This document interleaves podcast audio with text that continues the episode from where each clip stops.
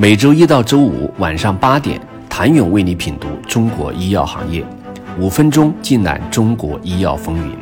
喜马拉雅的听众朋友们，你们好，我是医药经理人、出品人谭勇。生物科技领域大并购居然很快以这样的结局落幕，实属罕见。近日，顶着内部运营和外部监管给的巨大压力，全球基因测序巨头英美纳透露。将考虑直接出售玻璃。三年前以八十亿美元高调回购的癌症早筛公司，且其潜在买家已出现。二零二零年是基因测序企业最风光的一年。瑞信于美股黯淡退场时，范生子逆势上市，成就了全球癌症精准医学领域史上最大 IPO。同一年，红杉重金。压住的燃石医学登陆美股，不过这些新生代的光芒都在其次。称霸产业上游、市占率超百分之八十的英美纳，收购癌症早筛领头羊公司，正式进军产业中游市场一事，才是占尽风光。当时癌症早筛基因测序迎来莫大的机遇，彼时英美纳业绩亮眼。尤其中国市场表现强劲，趁势他要握住新的王牌，像谷歌一样打通产业链，打造平台和生态，同时维稳手里的二代基因测序技术优势。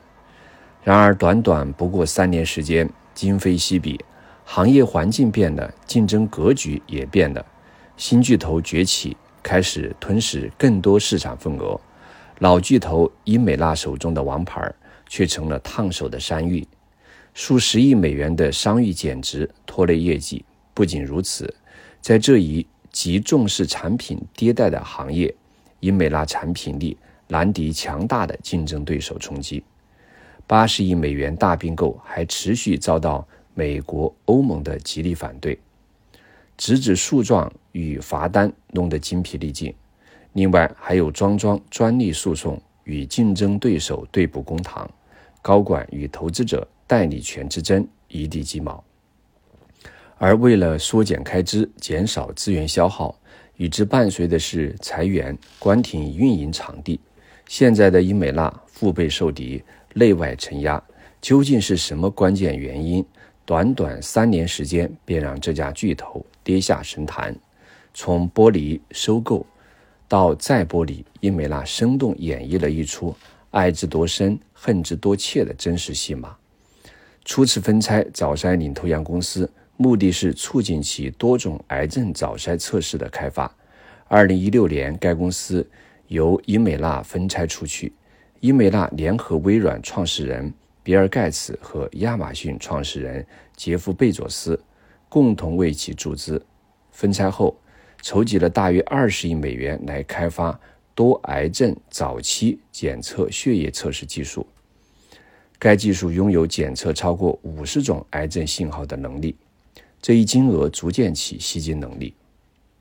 时间很快，公司一步步成为了早筛领域的领头羊。后来还与阿斯利康达成合作，迈入伴随诊断领域，其目的是在癌症全病程管理中打造生态圈。二零二零年，当癌症早筛迎来重大机遇窗口时，英美纳果断将其完全收入囊中。收购后，英美纳获得了其血液测试的使用权。然而，此桩收购一官宣，便开启了其坎坷的下半场。全球基因测序老大英美纳陷入至暗时刻：是并购眼光不行，技术更迭速度太慢，竞争对手太强？还是行业本身泡沫惹的祸，请您明天接着收听。谢谢您的收听。想了解更多最新鲜的行业资讯、市场动态、政策分析，请扫描二维码或添加医药经理人微信公众号“医药经理人”——医药行业的新闻与资源中心。我是谭勇，明天见。